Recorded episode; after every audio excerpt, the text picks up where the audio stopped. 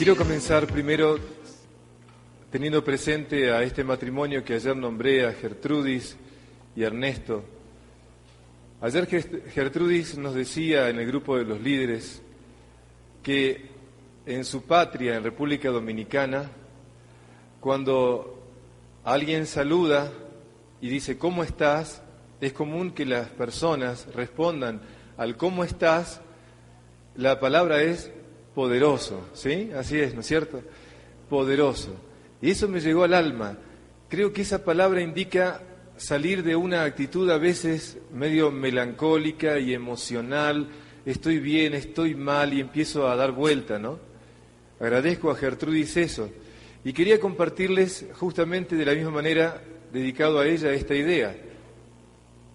Una persona que creo se los conté el año pasado, que admiré mucho, una mujer muy mayor, que vivía en un geriátrico, en ese, cuando la iba a visitar, cada vez que me acercaba a ella, le decía, hola Mercedes, ¿cómo está? Hola Estela, ¿cómo está? Y me contestaba siempre, aquí estoy Roberto, viviendo y aprendiendo, viviendo y aprendiendo.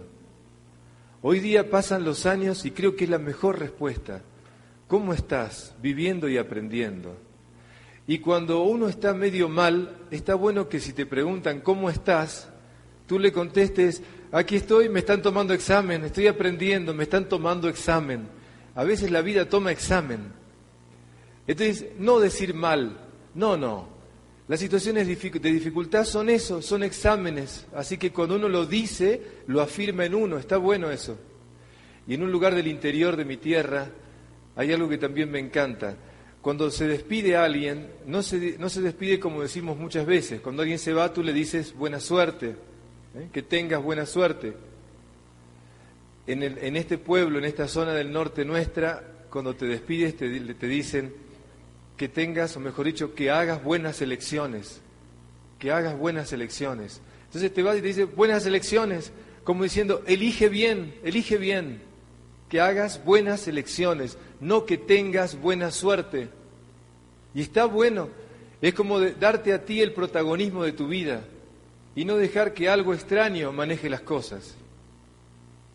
Entonces, realmente, que seamos poderosos, que vivamos y aprendamos y que hagamos buenas elecciones. ¿eh? Vamos a comenzar hoy compartiendo toda una reflexión que necesito toda la concentración de ustedes. Hoy quiero hablar de algo que no se habla habitualmente algo que tiene que ver con el ideal y la misión en la vida. Palabras muy grandes aparentemente que a veces no se hace común de hablarlo entre todos. Es importante que recuperemos la conciencia de qué significa el ideal y la misión en la vida. Entonces, cuando estudiaba las culturas antiguas, me daba cuenta que ellos tenían una preocupación permanente. Era tratar de que sus jóvenes pudieran hacer buenas elecciones en la vida, justamente. Y en esa preocupación, los que estaban encargados de la formación de la conciencia, sacerdotes, gurúes, maestros, sabios, lo que les interesaba que sus jóvenes hicieran dos cosas bien, atención. La primera de todas era que lo más pronto posible supieran para qué habían venido a esta vida. Los rituales de iniciación en muchas culturas era justamente tratando de que los jóvenes descubrieran cuál era su propósito en la vida. Y la idea básica era la siguiente, cada uno somos originales y venimos a aportar algo. Entonces la pregunta es, ¿qué vengo a aportar a la evolución? ¿Qué vengo a aportar a mi comunidad? ¿Qué es lo original que yo tengo? ¿Qué es eso propio? ¿Cuál es mi misión? ¿Cuál es mi misión personal? Y para eso, como digo, había rituales de iniciación, ayudando a que la persona aprendiera a discernir esto.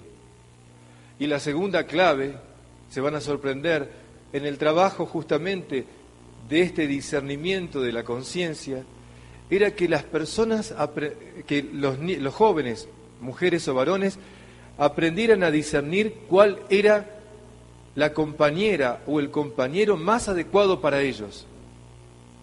¿Por qué se preocupaban por este tema? No era elegirle el novio o la novia, no, no, no, no era un tema de elección, Era un tema de ayudarlos a discernir si tal o cual persona que estaban eligiendo era la adecuada. ¿Pero por qué? La razón de fondo es que cuando uno elige a una compañera o un compañero, lo que está haciendo es encontrando a alguien como compañero de vida para que me ayude a realizar mi propia misión en la vida.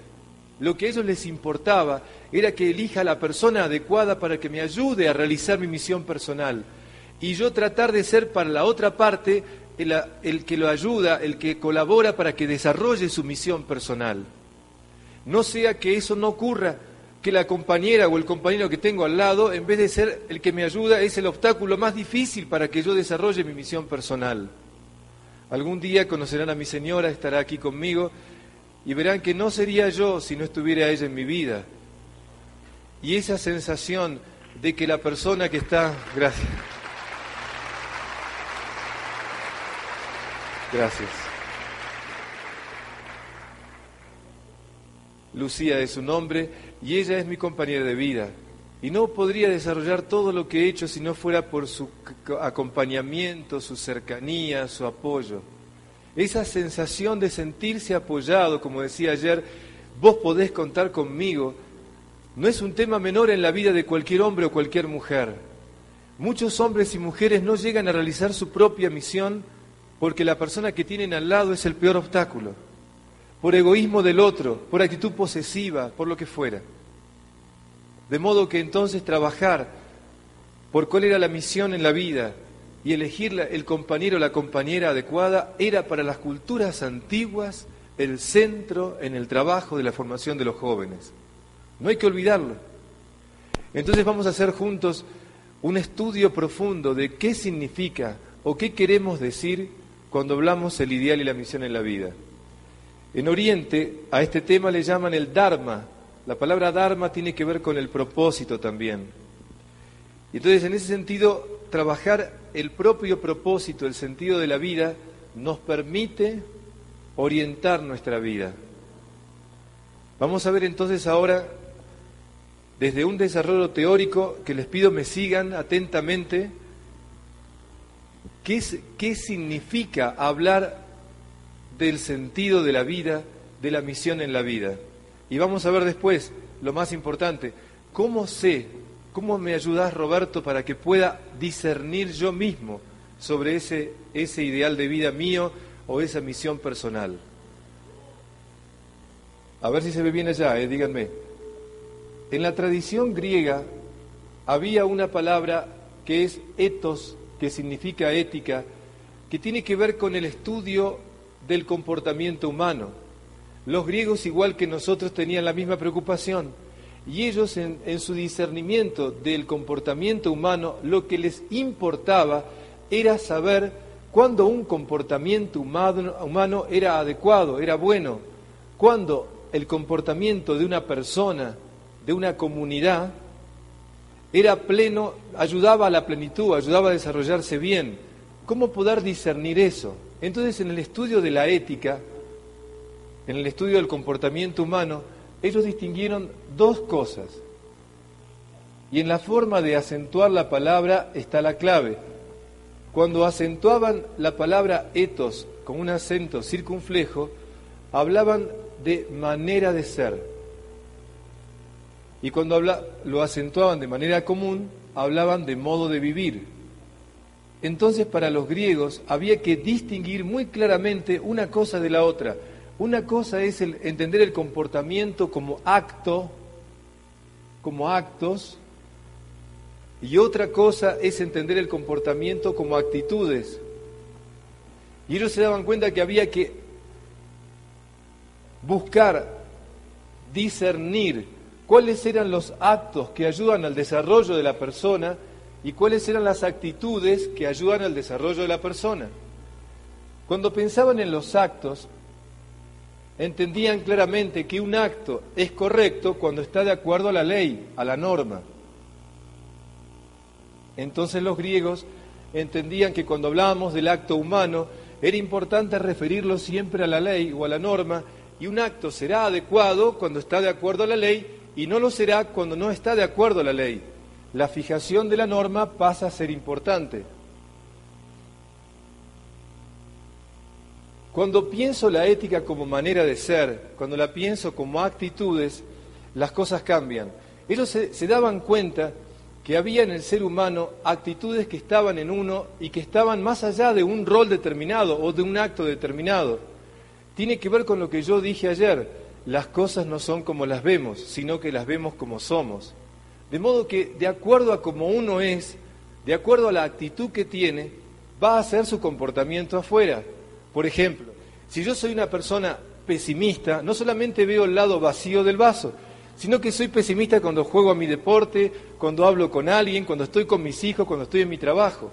Es decir, esa actitud va a teñir todas las cosas que hago. Entonces la pregunta de ellos eran, ¿cuáles eran las actitudes que nos permitían desarrollarnos plenamente? Obviamente uno diría, Roberto, es básico.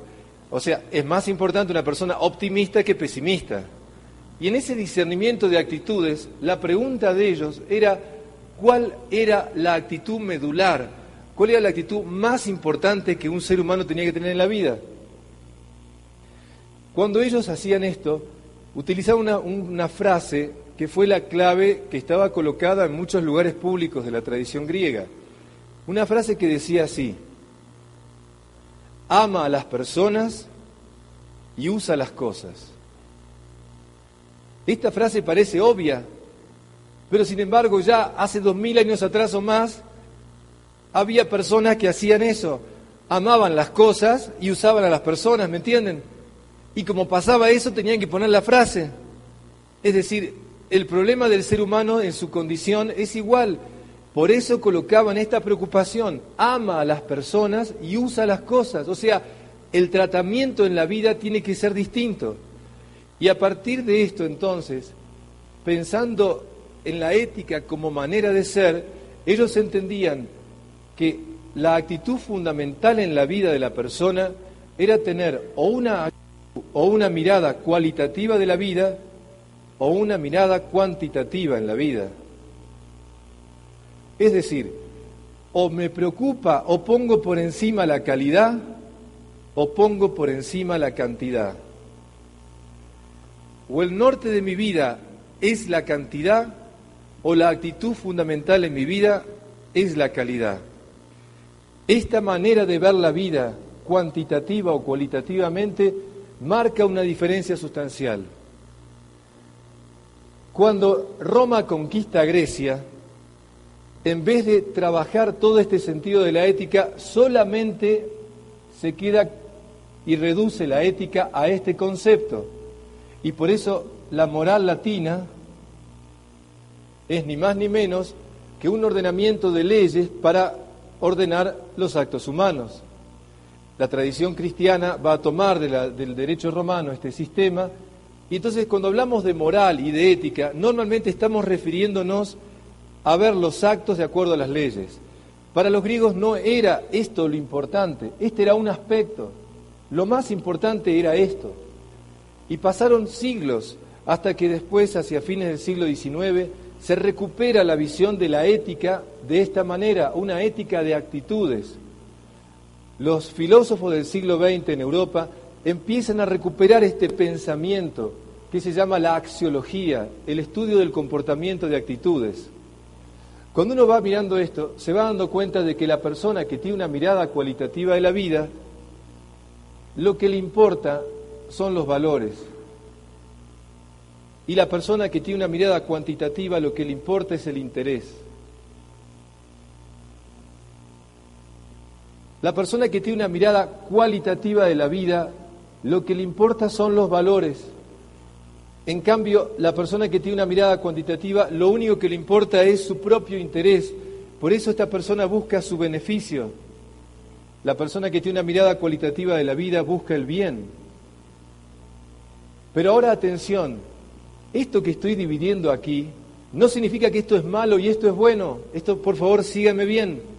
Para los griegos entendían que era bueno que un acto estuviera de acuerdo a la ley pero era bueno en, la parte de las actitudes que la cantidad estuviera en función de la calidad.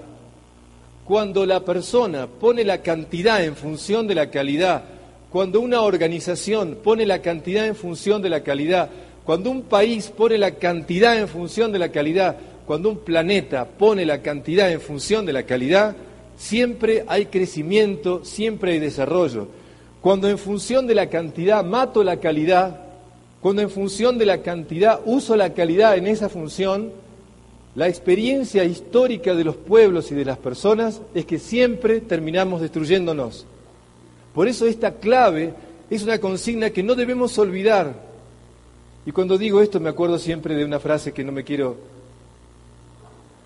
Uno de los pensadores que están detrás mío en todo lo que yo enseño es Gandhi. Él como pensador me enseñó a discernir muchas cosas. Y cuando él decía esta frase, la paz no se hereda en los cromosomas, miren qué importante, la paz no se hereda en los cromosomas, como diciendo, la paz, la justicia, el amor, el bien no se hereda en los cromosomas, es la responsabilidad que una generación tiene con la que viene. De nuevo tenemos que recordar estas verdades fundamentales. Si no lo hacemos, el futuro histórico de nuestro planeta está en juego, ¿me entienden? Es tan importante entender esto. Volver a recordar lo fundamental. Y lo fundamental es tan simple como esto, que la cantidad esté en función de la calidad, es la esencia de nuestra existencia. Si perdemos de vista esto, caemos en un, en un tremendo deterioro personal y colectivo. Entonces, Roberto, ¿está mal que haya que una persona tenga intereses personales? No. Si tus intereses están en función de los valores, perfecto. Ahora, si tú pones tus intereses y tu beneficio propio antes que nada, aquí tenemos las experiencias de los gobiernos y de lo que nos pasa. Porque la cosa pública, porque las personas que están en el lugar que, deberían ser distintas, se interesan solamente en su beneficio, estamos como estamos. Lo que tenemos que recuperar es que mi beneficio tiene que siempre estar en orden al bien común. Y por eso, como decía ayer, cuando en una organización lo que se privilegia es que el liderazgo sea siempre para tratar de que los demás también sean líderes, en una organización donde lo que se privilegia es un sentido comunitario, vamos por buen camino. Cuando en una organización esto no es así y si privilegia el individualismo, lo mío, lo propio, sin importarme el del otro, vamos por mal camino. Y fíjense qué importante, en la formación de los jóvenes, el discernimiento de esto es clave. Cuando yo me quedo solamente en la ética como modo de vivir así, lo que dije ayer, uno termina cayendo en el cumplimiento. Y como decía, es el cumplimiento. ¿Por qué? Porque cumplo las leyes para que no me castiguen. Hago lo que la norma dice porque de esa manera tengo la ventaja y tengo la aprobación de los otros. En cambio, cuando yo me rijo por los valores, cuando yo me rijo por esta actitud cualitativa de la vida, lo que tengo es compromiso. El compromiso nace porque un valor se adhirió a mí y lo trato de vivir todo el tiempo. El compromiso es justamente el haber encarnado un valor. ¿Qué es una virtud? Una virtud es un, un valor encarnado que se hace operativo. Es eso. Si yo creo que la generosidad es un valor fundamental en mi vida y lo trato de vivir yo y trato de llevarlo operativamente, se transforma en una virtud. Para que un valor se transforme en una virtud se requiere que uno se comprometa con ese valor. Entonces, desde este lugar, por ejemplo, mi abuela, como les nombré ayer, ella me decía una frase que ahora tiene más vida para mí. Miren, cuando uno tiene una mirada cuantitativa de la vida, lo que lo, lo que lo rige es la ambición. Cuando uno tiene una mirada cualitativa de la vida, lo que lo rige es la aspiración. Y mi abuelita me decía, Robert, en la vida tenés que tener pocas ambiciones y grandes aspiraciones. Ella lo repetía como una frase hecha, ahora para mí tiene vida, porque ahora me doy cuenta que lo que ella me estaba diciendo es que no está mal que tengamos ambiciones, no está mal que tengamos ambiciones de carros y de todo eso, está todo bien, pero todas esas ambiciones tienen que estar en función de una aspiración cualitativa de la vida. La ambición, la palabra ambición es correr tras lo que veo. La persona ambiciosa siempre está ansiosa porque siempre corre tras algo.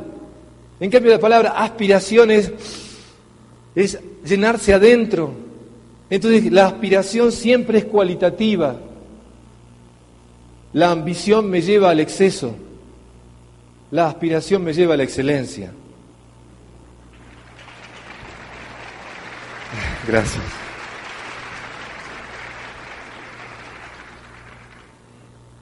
Por eso entonces, cuando miro a la realidad cuantitativamente, solamente veo cosas, objetos. Cuando miro a la realidad cualitativamente, lo que veo es ámbitos, ámbitos de encuentro. Cuando miro la realidad cuantitativamente, lo que quiero es ganar y no perder.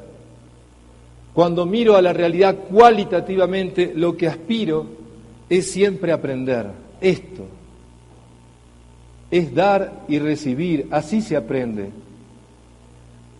Entonces cuando ayer decía Ernesto que ser líder es crear un ambiente, ahora lo corrijo de esta manera, ser líder es crear ámbitos, ámbitos de encuentro.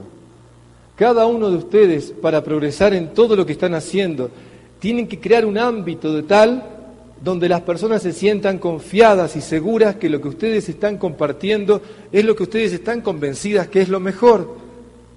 Y desde ese lugar, crear el ámbito para que las personas puedan sentir que también pueden avanzar en lo que necesitan ellos para crecer. Crear ámbitos supone crear un ambiente donde la naturalidad, la franqueza, la transparencia, el servicio, el servicio es fundamental. Y no me quiero olvidar una frase que también, como le dije, como Gertrudis decía ayer, el tema de la de República Dominicana, hay una frase tan linda que es una, una muy conocido que dice así, gana más el que sirve mejor. Qué simple. Esto está en la cultura general. Gana más el que sirve mejor.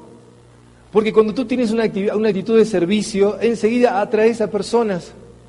Cuando tú aunque sea un cargo jerárquico, tú, tú sientes que estás sirviendo, enseguida las personas se te acercan. Esto lo aprendí gracias a Dios a lo largo de toda mi vida. Cada vez que sirvo, cada vez que trato de servir, se multiplican los agradecimientos. Cuando veo a personas que tratan de ponerse en un lugar donde, donde tratan de marcar una superioridad en algo, en lo que fuera, noto que las personas se reactivan, a veces siento que todo lo que digo puede, puede, llegar a muchas personas solamente porque lo que intento con todo mi ser es servir, es lo más que siento. Por eso creo que produce el eco que produce. Cuando ustedes... Gracias.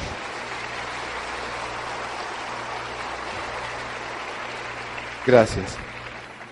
Pero es totalmente de corazón. Esto es así. A mis 49 años esto aprendí. Cuando lo que hago es servir, siempre la vida me, responde y me devuelve tantas cosas. Entonces, no hago más que compartirles lo que vivo. Cuando ustedes en cada pequeña situación de vida que tengan en la, en la organización lo vivan de esta manera, van a ver que se genera una corriente especial. Empieza uno a atraer. Entonces, cuando uno entiende que la vida es crear un ámbito de ser, un ámbito donde estoy sirviendo, es precioso. No hay cosa más linda que una mujer que al darte, con todo respeto, no es la única función de la mujer, no me entiendan mal, pero cuando una mujer te sirve un plato de comidas con amor, como un servicio, uno siente que esa comida tiene algo especial. Las, comidas de mi abuela seguramente que no tienen comparación, porque había ahí hay algo, está cargado con algo. Cuando alguien te da la mano con una actitud de servicio, está cargado de algo. No olvidemos nunca que cuando una persona está sirviendo, como decía Ernesto ayer, genera confianza y una organización genera credibilidad. Cuando las personas que están aquí arriba están sirviendo, generan confianza y toda la organización genera credibilidad. ¿Me entienden? Esto es esencial. Y por eso entonces, cuando yo miro la vida cuantitativamente, cuantitativamente, lo que solamente veo son hechos. Cuando miro la vida cualitativamente, lo que veo son acontecimientos.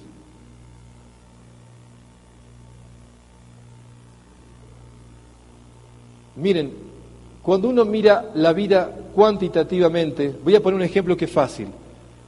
La pesca es, una actividad. Yo la puedo mirar cuantitativamente o cualitativamente. A mí me encanta la pesca, me encanta. Porque un familiar mío cuando era chico me llevó a pescar y me enseñó que pescar no era sacar peces del agua. Más aún, me enseñó que pescar no era venir cargado de peces y contento por la cantidad de peces que había. Pescar era todo un ámbito, todo un acontecimiento, era toda una situación donde había valores y, y cosas que se vivían. Me enseñó el valor de preparar las cosas, de la paciencia, de la contemplación de la naturaleza, de cambiar de lugares, de esperar el pique, del diálogo, de ese mate compartido eh, mientras se hacía el amanecer. Cuántas cosas que rodean a la actividad de la pesca cuando la miro cualitativamente. ¿Por qué? Al punto tal de que si sacábamos o no peces no era importante, lo importante es todo eso. Era la ida, la vuelta, el regreso, el diálogo, etc. Uno se daba cuenta que cuando uno miraba, cuando, cuando yo vivía esos momentos, venía cargado de tantas cosas más que de peces. A veces devolvíamos los peces al agua. ¿Se dan cuenta? O sea, cuando uno mira algo cualitativamente ve mucho más. Entonces, cuando la persona entiende que la pesca es sacar peces, se queda lamentablemente viendo hechos. La diferencia entre un hecho y un acontecimiento tiene que ver justamente en lo siguiente. Cenar puede ser un hecho. Si lo veo como un hecho es un lugar donde se juntan las personas para comer. O lo puedo ver como un acontecimiento, como una oportunidad de encontrarnos, de compartir. Entonces la comida pasa a ser menos importante. Lo más importante es el diálogo. Lo más importante es lo que compartimos de vivencias. Y ahí es importante entender esto. Cuando miro cuantitativamente una familia, puedo ver una casa, personas que conviven. Una cosa es convivir y otra es convivencia. Cuando miro, en cambio, cualitativamente una casa, veo un hogar. Entonces, en un hogar hay convivencia, en una casa se convive. Los animales también conviven. Los que hacemos convivencia somos nosotros. En un hogar realmente se aprende a compartir vivencias, y la calidad de esa familia está en, la, en cómo comparten sus vivencias. ¿Qué te pasó? ¿Qué te aconteció? Como digo, como decía ayer, cuando mi diálogo solamente son noticieros de hechos, es un nivel. En cambio, cuando yo realmente miro la vida cualitativamente, no me importa lo que te pasó, sino lo que hiciste con lo que te pasó o lo que aprendiste de lo que te pasó. Entonces un encuentro familiar en una mesa es una oportunidad de contarnos qué te aconteció. Si no te aconteció nada, y bueno, lamentablemente algo te está faltando aprender. Qué bueno es que aprendamos a compartir vivencias, que no significa solamente contar cosas dramáticas, sino, repito, es qué aprendiste de esa situación agradable o desagradable. La calidad de nuestra vida pasa por qué, qué tipo de vivencias compartimos entre nosotros. Lo que hace que los adolescentes no se quieran levantar de la mesa es que realmente en ese diálogo compartimos vivencias. Cuando compartimos problemas, o esa es la oportunidad para decirle todo lo que no le puedo decir porque no está nunca, entonces lo agarro ahí en la mesa y le digo todo, lamentablemente nadie quiere quedarse sentado. Y ahora sí, miren esto. Cuando pienso esta manera cuantitativa de la vida y cualitativa, y entendiendo siempre que la cantidad está en función de la calidad, que el tener está en función del ser, que nunca debo pensar que por tener más debo ser peor. El día que por tener más deje de ser mejor o pierda mi calidad de ser, no vale la pena pagar el precio. Cuando mi tener está en función de mi ser, bendito sea.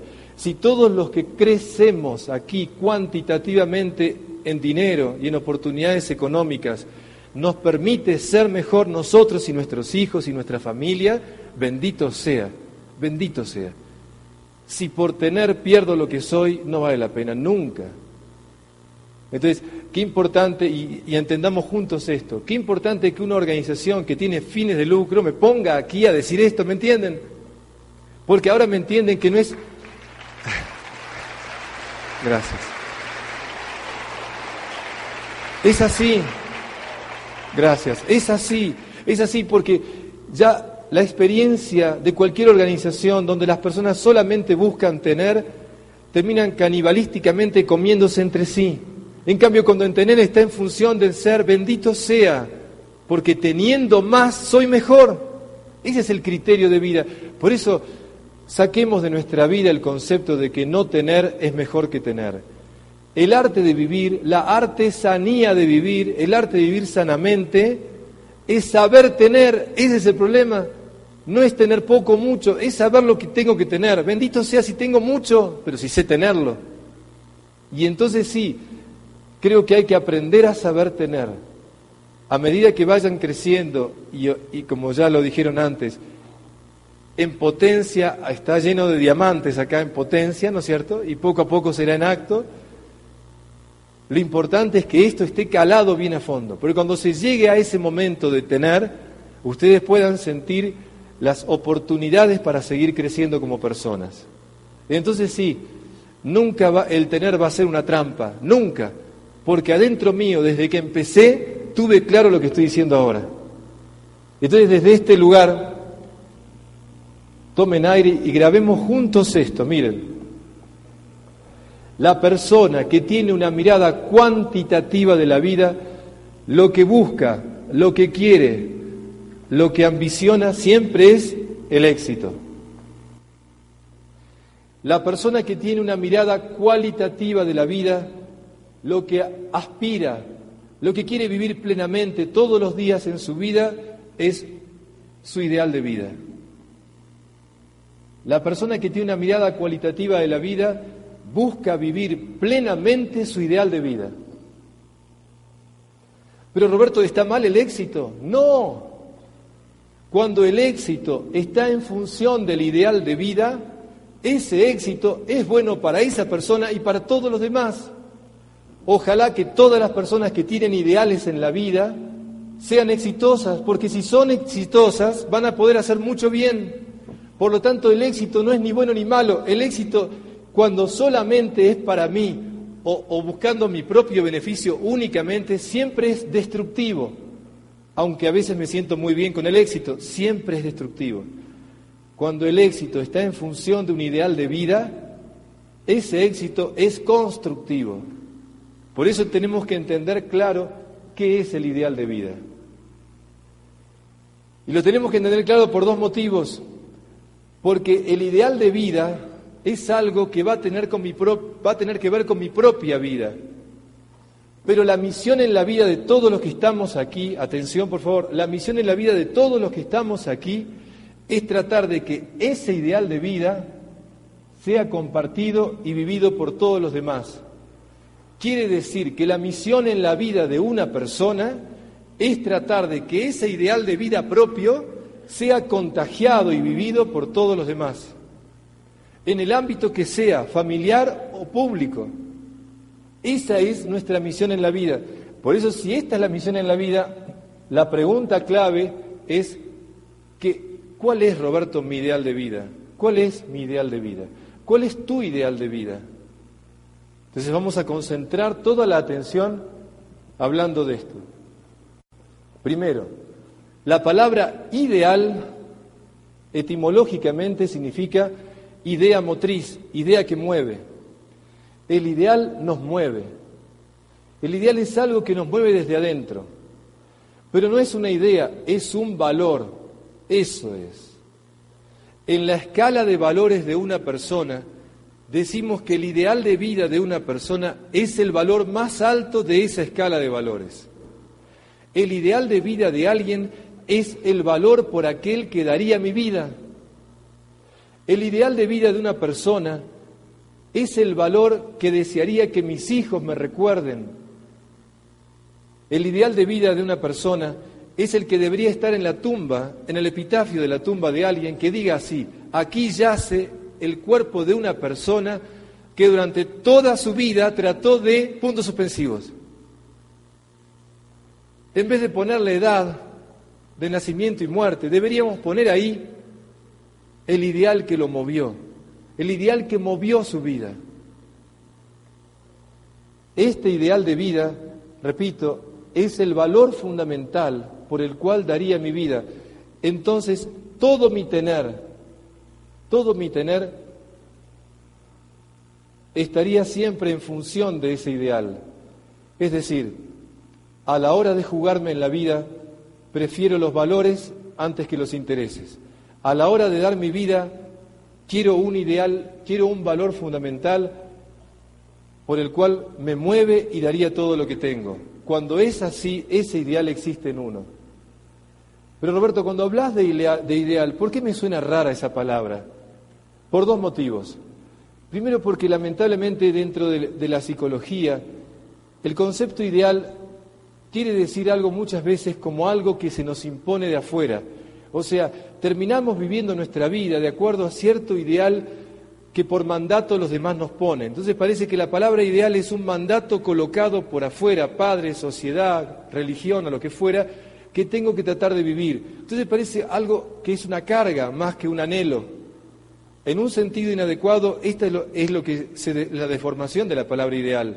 En otro sentido inadecuado es que la palabra ideal suena a algo que está allá, a lo que yo quiero llegar, y como me veo a mí mismo y me veo siempre tan lejos de eso, ¿para qué voy a hablar de ideal? Me estoy amargando todo el día, mejor que viva lo que tengo que vivir, porque si pienso en el ideal me siento tan lejos que sufro, entonces mejor no hablemos. Entonces vivamos el día como podemos, no hablemos de ideales. No, la palabra ideal tenemos que recuperarla juntos. El ideal es un valor superior que ordena nuestra vida y la orienta, y la orienta. Entonces, Roberto, ¿pero el ideal es algo alcanzable o inalcanzable? Hay un autor que dice así, eh, la grandeza de un ideal es luchar por él. Alcanzarlo simplemente es una recompensa. La grandeza de un ideal está en luchar por él. Alcanzarlo simplemente es una recompensa. Ciertamente que es muy poco el porcentaje de personas que todos los días de su vida viven plenamente su ideal, viven plenamente ese valor. Para muchos de nosotros, el llegar a vivir plenamente ese valor en la vida es algo que nos cuesta, porque la vida cotidiana, porque las impaciencias, porque los problemas, porque los miedos, las debilidades, etcétera, nos traban. Puede ser que realmente toda nuestra vida no lleguemos a vivir plenamente ese ideal. Para los que pensamos que la vida no termina con la muerte, probablemente después encontremos la vivencia de ese ideal. Pero toda nuestra vida es una oportunidad permanente de ir conquistando este vivir, este valor en mi vida todo el tiempo. Pero Roberto, la palabra ideal me suena idealista. ¿Qué diferencia hay entre tener un ideal y ser idealista? Es muy fácil. La persona idealista está queriendo que la realidad sea como él sueña. Entonces vive enojado con la realidad, intentando que lo que él ve y lo que él quiere sea pero siempre le molesta la realidad porque sueña con otra realidad. Todos nosotros en la adolescencia fuimos idealistas. Siempre soñábamos un mundo mejor y la realidad nos fastidiaba. En cambio, el que tiene un ideal es aquel que amando la realidad, pisando la realidad, trata de ayudar a que esa realidad se acerque a ese ideal que tiene. Entonces, la persona que tiene un ideal está comprometida con la vida, la persona que es un idealista se aleja o se fuga de la vida. Entonces, en una edad adolescente los chicos escapan de la realidad. Nosotros, si amamos la vida, tenemos que tener un ideal tal que nos comprometa a llevar a esa vida a que crezca cualitativamente. Y eso es tener un ideal. Hay una frase que en, náutica se entiende muy bien. Fíjense esto, ¿no es cierto? El pesimista se queja del viento. El idealista espera que cambie. El realista que tiene un ideal ajusta las velas. El realista que tiene un ideal ajusta las velas. Puedo ser un pesimista o un idealista, pero si yo tengo un ideal para llegar a algo y amo la vida, voy a atar las velas para llegar. entre esas frases populares que me encantan, hay una que dice, el que no sabe lo que quiere termina donde no quiere. Está bueno, ¿no? O aquel otro que dice, otra frase que dice así, para el que no sabe a dónde va, nunca soplan vientos favorables. También en náutica, ¿eh? Para quien no sabe a dónde va, nunca soplan vientos favorables. Si yo no sé cuál es mi ideal de vida, todas las cosas que me pasan me molestan. En cambio, cuando yo tengo claro mi ideal de vida, sé lo que tengo que decir que sí y sé lo que tengo que decir que no. Sé lo que me es favorable y lo que no. Por lo tanto, el tener un ideal me ancla en la vida, me hace saber a dónde voy y me hace ajustar las velas muchas veces. Entonces, Roberto, te, entiendo que vos hablás del ideal como un valor, pero ¿cuál es el valor que rige, que rige mi vida? No sé decirte, o sea, si miro para adentro no puedo entenderlo. ¿Y cómo eso opera en mi vida? No entiendo cómo juega el ideal en lo cotidiano mío. Bueno, les pido que anoten un axioma de la metafísica de Aristóteles, que esto es clave para entender el valor del ideal. Dice así, lo que es último en el orden de la ejecución es primero en el orden de la intención. Repito, lo que es último en el orden de la ejecución es primero en el orden de la intención. A ver, Roberto, no, no te sigo. Un escultor, cuando toma el cincel y el martillo para esculpir, la estatua terminada está al final en el orden de la ejecución, está al final. La estatua terminada está después de todo el proceso. Ah, pero en el orden de la intención, esa estatua terminada al final estuvo en él antes que nada. De modo que la estatua terminada en el orden de la ejecución está al final, pero en el orden de la intención está primero. Y por eso cuando uno ve la piedad de Miguel Ángel, no uno no deja de maravillarse, porque él dice que vio el pedazo de mármol, inmediatamente sacó lo que sobraba y en cuatro días y tres noches, en forma febril, hizo esa obra de arte. Lo hizo tan rápido que la gente no le iba a creer que lo hacía. Entonces, antes de terminar de tirarse a dormir definitivamente, fue a la noche y puso Michelangelo en la, en la faja de la Virgen para que nadie se apropiara pensando que no era de él. Fíjense, ¿por qué Miguel Ángel hizo tan rápido la piedad? Simplemente porque tenía muy claro lo que quería hacer. Cuando uno tiene claro su ideal de vida, sabe a qué decirle que sí y sabe a qué decirle que no. Cuando uno tiene claro mi ideal de vida, el valor fundamental, desde que me levanto hasta que me acuesto, cada momento que vivo, lo vivo con la conciencia de vivir ese ideal. ¿Por qué las personas no hablan del ideal de vida? Porque es muy comprometedor porque si yo digo que este es mi ideal y después no lo vivo, seguramente que muchos me lo van a reprochar. En cambio, mejor no decir nada y vivir como puedo. La persona que vive, que, es consciente de su ideal de vida y lo dice, se compromete ante los demás. Y lo que hoy estamos necesitando es justamente personas comprometidas. Qué bueno es que yo te pueda ver y decirte, ¿cómo te llamas? Fulano, ¿cuál es tu ideal de vida? Mi ideal de vida es este, así, como si fuera lo más natural de vida, ¿me entienden? Del mundo. ¿Qué tal si nos presentáramos desde ese lugar? No desde qué títulos tenés, dónde vivís y todo eso. ¿Cuál es tu ideal de vida? ¿Qué te mueve en la vida? Yo te digo el mío. Y lo digamos con naturalidad, con espontaneidad. ¿Saben por qué no lo decimos? Porque mejor no decir nada para que los demás no se den cuenta mi mediocridad muchas veces, mi chatura.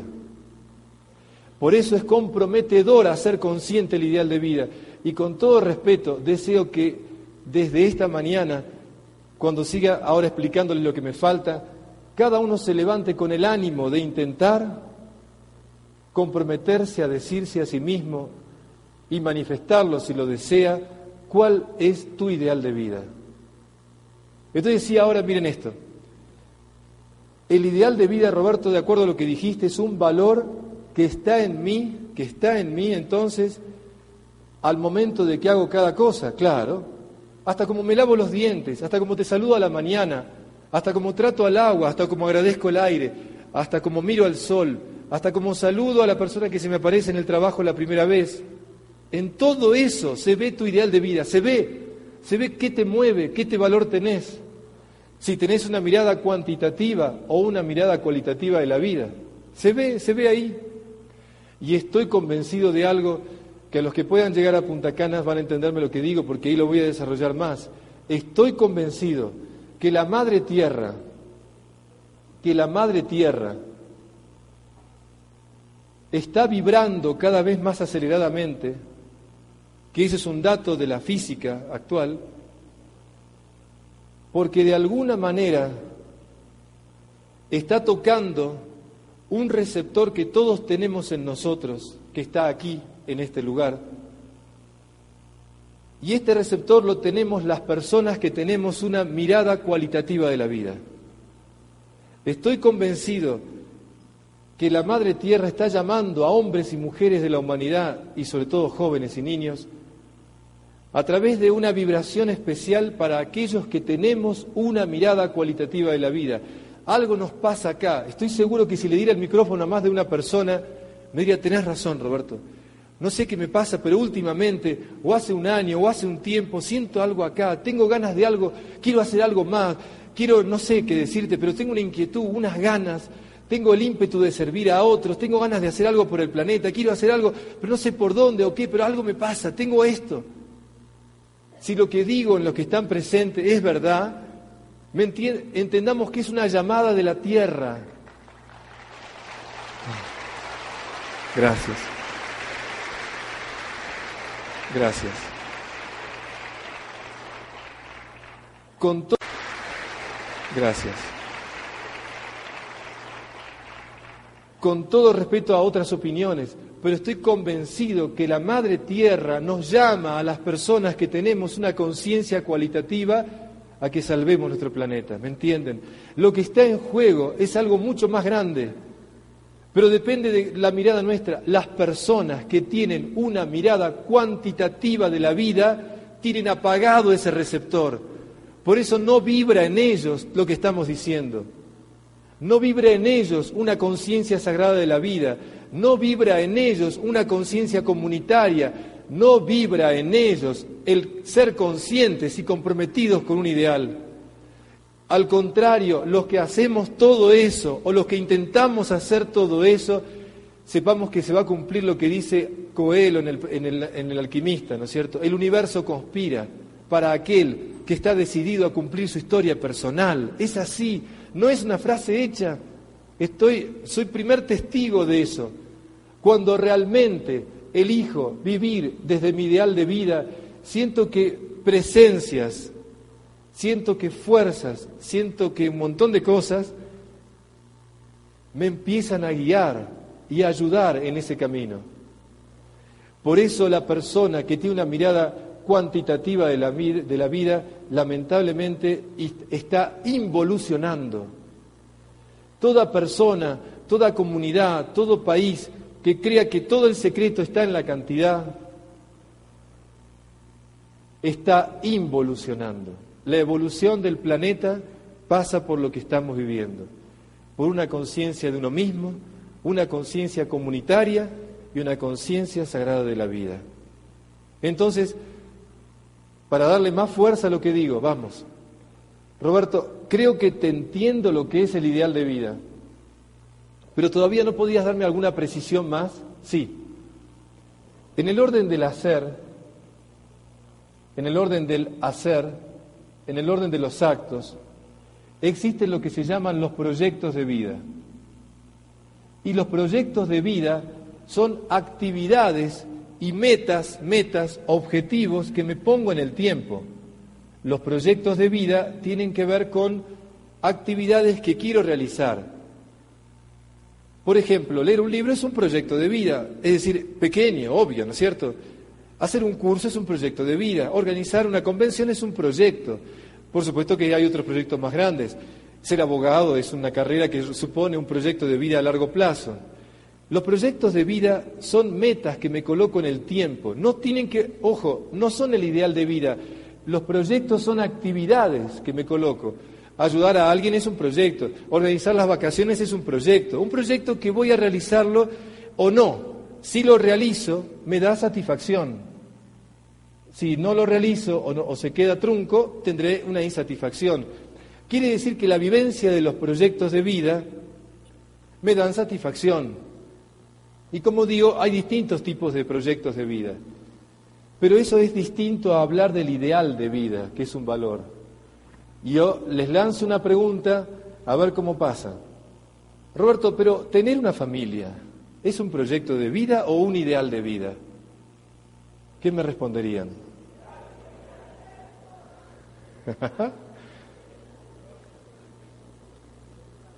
Porque ahora, claro, son las dos cosas, es más que un proyecto. No, es un ideal, pero no, pero también es un proyecto. ¿Pero qué es? Bueno, yo sé que eh, somos tantos, no puedo hacerlo más personalizado. Pero atención, grabemos esto juntos y entendamos lo que desde este lugar es claro. Tener una familia siempre es un proyecto de vida. Es algo que se puede realizar o no. Pero es un proyecto de vida tener una familia. Pero atención, por favor, como sea esa familia, como viva esa familia, ¿de qué va a depender? Del ideal de vida de, de aquellos que la forman. Entonces, el proyecto de vida que es una familia depende del ideal de vida que tenga ese hombre y esa mujer que lo constituyen. Por eso en realidad la calidad de la familia depende de mi compromiso mi propio ideal de vida como hombre y como mujer. Cuando él y ella están comprometidos a un ideal de vida, esa familia, ese proyecto de vida tendrá una calidad más alta. Por lo tanto, lo que necesitamos es entender que la calidad de la familia depende del ideal de vida de los padres. Entonces, desde ese lugar, entendamos bien que mi ideal de vida va a impregnar todos los proyectos. Ser abogado es un, ideal es un proyecto de vida, pero como sea como abogado, va a depender del ideal de vida que como persona yo tengo. El ideal de vida como persona va a teñir mi actividad de la abogacía, ¿me comprenden? Entonces, en cualquier actividad que haga, el ideal de vida va a manifestarse en esos proyectos de vida. Pero ahora necesito todas las neuronas acá, por favor, todas las neuronas bien atentas, por favor. Miren esto. La persona que tiene una mirada cuantitativa de la vida, la persona que se queda en el tener y en la cantidad y no tiene una actitud cualitativa de la vida, va a idealizar los proyectos de vida, va a creer que los proyectos de vida le dan la felicidad, va a esperar que el proyecto de vida lo haga feliz. ¿Y cuál es la, realidad histórica? Ningún proyecto de vida me hace feliz, porque en realidad el proyecto de vida lo que me causa es satisfacción. La persona que tiene una mirada cuantitativa e idealiza el proyecto de vida, esperando que le dé felicidad, nunca lo logra porque los proyectos de vida no lo dan. Pero Roberto, para entenderte lo que estás diciendo, ¿qué es la felicidad? ¿Un proyecto de vida o un ideal de vida?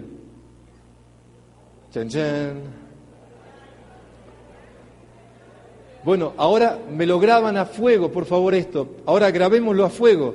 La felicidad no es ni un proyecto de vida ni un ideal de vida. La felicidad es la vivencia del ideal de vida. Repito, la felicidad es la vivencia de un ideal de vida. La persona que está viviendo su ideal de vida y su misión en la vida es feliz. La felicidad es un gozo interno. La satisfacción simplemente es un es estado emocional. La felicidad es un gozo interior, un gozo del espíritu. Y eso se siente cuando estoy viviendo mi ideal.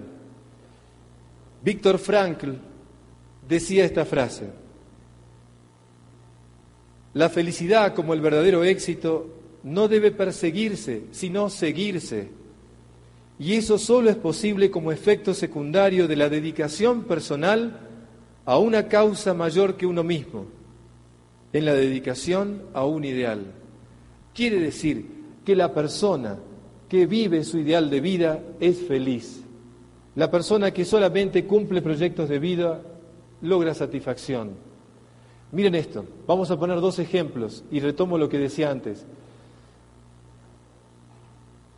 Un empresario que tenga solamente una mirada cuantitativa de la vida y nada de esto, va a esperar que el proyecto de vida le dé felicidad.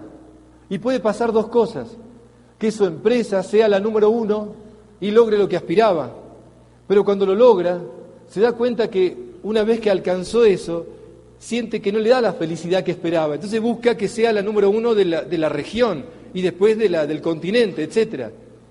Toda persona que cree que los proyectos de vida me dan felicidad, terminamos, terminan siendo adictos a eso. Adictos al poder, adictos al tener, porque cuando tengo 100 quiero mil y cuando tengo mil quiero un millón. Cuando estoy siete años, cuatro años en un gobierno quiero ocho y quiero doce, o sea, quiero más todo el tiempo. La persona es así. Claro, ¿por qué hay adicción al tener y al poder? Porque, porque creo que ese proyecto de vida, tener un, tener un cargo o tener dinero, me va a hacer feliz y no me hace feliz. En cambio, todo lo contrario, cuando yo tengo un ideal de vida y lo estoy viviendo, soy feliz. Ah, Roberto, a ver, no te entiendo todavía, ayúdame un poco más. Miren esto. Cuando nació mi primera hija, Florencia, el día que nace ella, había una gran satisfacción porque se cumplía, se cumplía el sueño o el proyecto de tener una hija. Entonces estábamos con un enorme gozo interior porque sentíamos que se cumplía ese proyecto después de tres años de compartir nuestra vida matrimonial. Pero en ese mismo momento que se cumplía el proyecto de vida y la satisfacción del nacimiento de Flor, también estábamos viviendo la felicidad porque en el nacimiento de ella se estaba cumpliendo nuestro ideal de vida.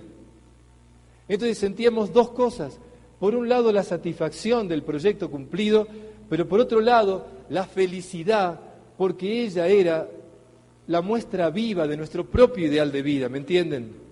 Ojalá que todos los niños que nazcan en el mundo produzcan eso, la, felicidad porque son esperados, la felicidad porque son la, la manifestación de un ideal de vida, ¿me entienden? Si eso es así, entonces, al mismo momento pasaron las dos cosas, y pasó el tiempo, y las fotos se pusieron amarillas, y el, momento del nacimiento quedó registrado en una cámara, y eso fue pasando. Cuando pienso para atrás recuerdo la escena y me acuerdo de los momentos de satisfacción.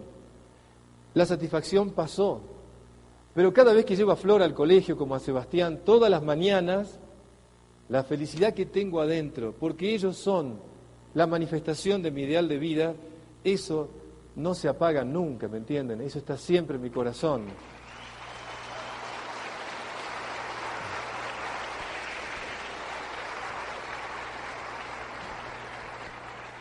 ¿Ven la diferencia entre la felicidad y la satisfacción?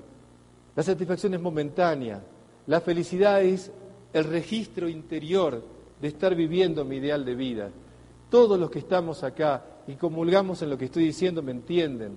Cuando uno siente que está haciendo lo que realmente es lo mejor que puede hacer porque ese es su ideal, esa persona adentro tiene, tiene un gozo interior, tiene una felicidad que no se compara con éxitos materiales, no se compara con cosas de afuera.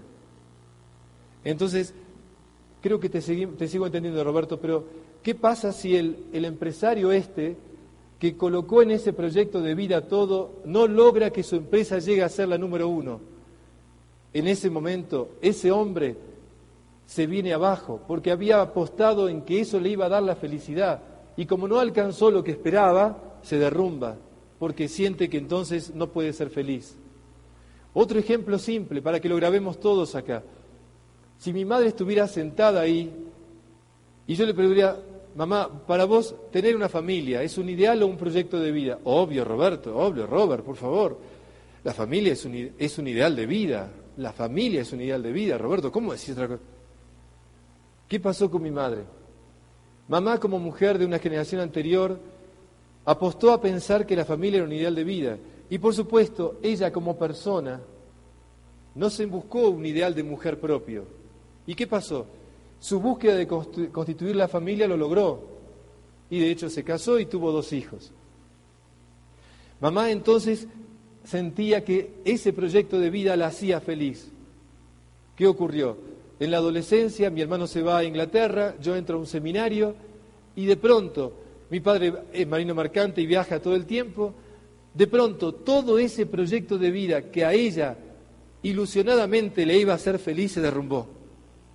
Ese año tuvo una depresión tan fuerte de siete meses en cama con medicación que le duró toda la vida hasta que, hasta que falleció el año pasado. Y toda su vida fue siempre sintiendo que algo, algo le faltó. Claro, ¿qué es lo que le faltó? Ella se olvidó de ser ella misma, se olvidó del ideal de mujer, había apostado a que ese proyecto la iba a hacer feliz. Y lamentablemente, repito, Nuestros hijos y las personas que amamos son compañeros de viaje en la vida para compartir y crecer juntos. Pero cada uno de nosotros tenemos el deber indelegable de descubrir cuál es lo que tengo que aportar en la vida, mi propio ideal. Y entonces sí, cada uno tenemos que compartir de nuestra plenitud, no esperando que otros, un proyecto cualquiera sea, me haga feliz. Mi felicidad va a partir de mi compromiso con mi ideal de vida y la vivencia de ese ideal de vida. Entonces, si mamá hubiera entendido esto, se hubiera preocupado de ser ella mujer, sabiendo que como mamá había muchas vicisitudes de la vida y que podía pasar esto o aquello, que su proyecto por ahí no se cumplía como ella esperaba, pero la felicidad no iba a depender de eso, sino de su ser mujer.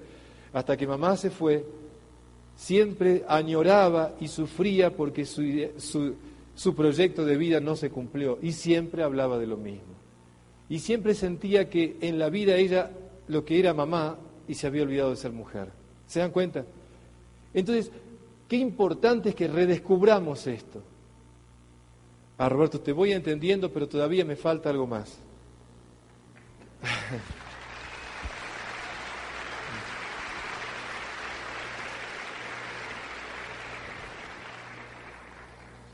Todavía falta algo más. Quiero que me des un ejemplo. Quiero que me ayudes a entenderlo bien esto. A ver, vamos. Antes de darle un ejemplo que quiero con esto ya cerrar, quiero todavía antes que entendamos esto. ¿Cómo se hace para saber cuál es mi ideal? Primero, pensemos a quienes admiramos nosotros o a quienes admirábamos cuando éramos más chicos. Recordemos a ver aquella persona viva o del pasado que nosotros admirábamos. Y van a ver que a esas personas que admirábamos o que ahora admiramos, las admiramos porque vemos en ellas algún valor o algunos valores que para mí son importantes. Quizás cuando pensemos en esto descubramos que ese valor que admirábamos en esa persona es ese valor que realmente yo deseo vivir en mí o deseaba y me olvidé en el camino. Repasemos dentro nuestro qué valor admirábamos en esas personas, ¿me entienden? Y recuperemos en nosotros pensar si ese valor no estuvo o no está en mí todavía vivo y vigente. ¿Cómo darme cuenta de eso? Voy a ponerles un ejemplo bien claro y los invito a que recuerden lo que dije recién de buscar a quienes admiramos y qué valor pensamos que eran importantes para nosotros. Un día di esta conferencia a un grupo de hombres y cuando doy la conferencia al terminar se acerca uno de ellos y me dice, Roberto, quiero verte en dos semanas, por favor. ¿Cómo no? Me siento en un bar con él y me dice esto. Mira, Roberto, soy médico, hijo de médico y nieto de médico. Toda mi familia, la medicina era importantísima. Y para mí ser médico es algo que está en la sangre, no sé cómo decirte, yo nací ya con la medicina y me siento que esto tiene que ver con mi vida. Pero una semana antes de que vos hablaras, pasó algo en mi familia que me conmovió. Mi hijo de 17 años que termina el secundario se acerca y me dice, papá, no quiero ser médico porque no quiero ser como vos. Así nomás. Él quedó plantado. Quería defenderse, pero se sintió como acobardado. Sentía que su hijo le estaba diciendo algo que a él le resonaba. ¿Por qué? Porque él hacía un tiempo que sentía una insatisfacción de fondo, algo que no les resultaba. Él se daba cuenta que algo andaba mal, pero no sabía por qué. Y su hijo con sus palabras lo había puesto frente al problema. En ese momento, más que reaccionar o atacarlo o defenderse, se cayó y esperó. Cuando llegó la conferencia mía, y escuchó todo lo que dije, dijo, llegó el momento. Me escuchó atentamente y cuando estaba sentado conmigo me dice, mira Roberto, tomé una decisión. Dentro de tres semanas parto para Bosnia, porque voy a trabajar como médico sin frontera en esa zona y quiero recuperar algo que perdí. No sé qué es, pero algo me dice acá, acá, que tengo que recuperar algo que perdí. Y tengo estas ganas realmente de ver si reencontrándome en una situación como esa, me doy cuenta de algo que en lo cotidiano no me doy cuenta. Hablé con mi señora, miren ahí, y ella me dijo, mira, te quiero, estás convencido que podés perder la vida, ¿no es cierto? Y yo le dije que sí, pero que estaba decidido realmente a recuperar algo y volver con todas las ganas en eso. Entonces ella me dijo, yo te apoyo. El apoyo de ella, me contaba él que fue decisivo. El padre y el abuelo decían que estaba loco, y los amigos también, y sentían que no tenía que irse tan lejos para buscar su ideal de vida, pero él adentro sentía que tenía que hacer algo para desconectarse de lo cotidiano que lo absorbía y encontrarse consigo mismo. Y así fue. Cuando me dijo esto, le dije que lo hiciera, que ojalá encontrara lo que buscara, lo que buscaba y que lo esperaba a la vuelta. Se va para Bosnia, a la semana llega una carta.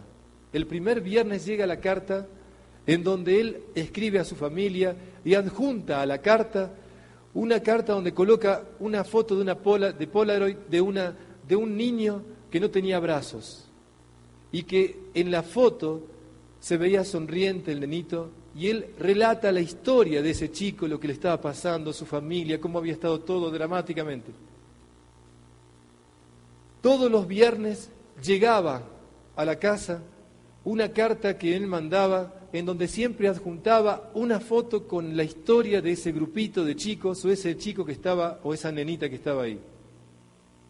En la casa todos los fines de semana se leía la carta. Más aún, empezaron a llevar las copias de la carta al consultorio, entonces sacaron las revistas que había y pusieron las copias de la carta. La secretaria empezó a tener copias porque la gente le pedía para llevar a la casa de cada uno. En el colegio los chicos empezaron a llevar las cartas para ser leídas en las clases. En la revista del colegio pusieron las cartas como testimonio. De pronto él no suponía que sus cartas tenían todo ese efecto. Increíblemente pasaron los meses y a los seis meses se cumplió el tiempo y regresó. El día que él regresa a Ezeiza, que es el aeropuerto internacional allá, el día que él regresa, mientras él estaba, estaba acercándose a la escalera mecánica para, para bajar, un montón de gente había ahí abajo esperándolo, con carteles, amigos, familiares, pacientes, todos ahí. Yo estaba ahí. Y en ese momento, cuando él empieza a bajar, todos empiezan a aplaudir. Y él ve gente aplaudiendo y mira para atrás porque estaban pensando que venía un famoso, alguien. Y se da cuenta que era para él. Fue tan fuerte la emoción que se puso a llorar. Y cuando bajaba la escalera mecánica llorando, todo, yo, yo no, no pude aguantar, todavía me cuesta cuando lo cuento, todos empezamos a emocionarnos. Yo estaba re emocionado y cuando él baja, lo primero que hace es abrazar a su grupo familiar. Y de pronto, estando yo cerca de él, escucho que su hijo mayor se acerca, lo abraza y le dice, papá, quiero ser médico como vos.